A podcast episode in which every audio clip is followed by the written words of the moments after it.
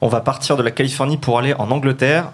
Si on doit trouver un équivalent de Lil B en Angleterre, euh, je disais tout à l'heure, Lil B a, a fait son, a fait son, son beurre sur, euh, sur euh, MySpace.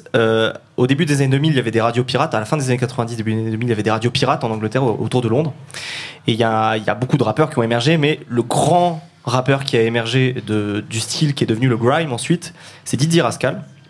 Et Didier Rascal, lui, il a sorti cet été son sixième album qui s'appelle Raskit.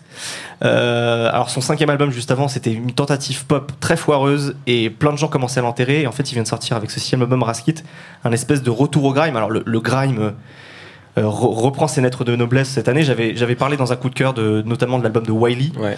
qui, qui était vraiment mortel. Et là, en fait, euh, bah, Didier Rascal, je pense que ça l'a, ça l'a un peu motivé, tout ça. Il a sorti un excellent album où il navigue justement entre le, le grime qui- qui- qu'il a fait au début des années 2000 et des trucs euh, de, de, de rap américain actuel, quoi, des trucs un peu trap.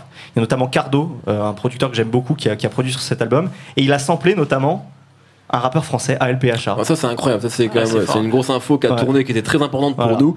Mais euh, effectivement il y a un morceau, c'est quel- juin juillet août, non je sais plus quel morceau. morceaux. Ah oui, Euh, euh, je sais plus quel morceau, bref, d'Alep Ouais, avait été samplé, mais en tout cas, voilà, qu'un un rappeur français euh, très important, mais assez peu connu du grand public. Parce que c'est un truc euh, de niche, c'est un- mec qui est très inspiré par la, par, par la West Coast, on l'a, on l'a souvent appelé le DJ Quick français. Et comme Cardo en fait adore ce style de musique, Sachant que le premier album de, du CSRD s'appelait Dans ma niche, je crois, donc euh, tu, tu, on est, dès le début, il savait. Exactement, Il savait. il savait.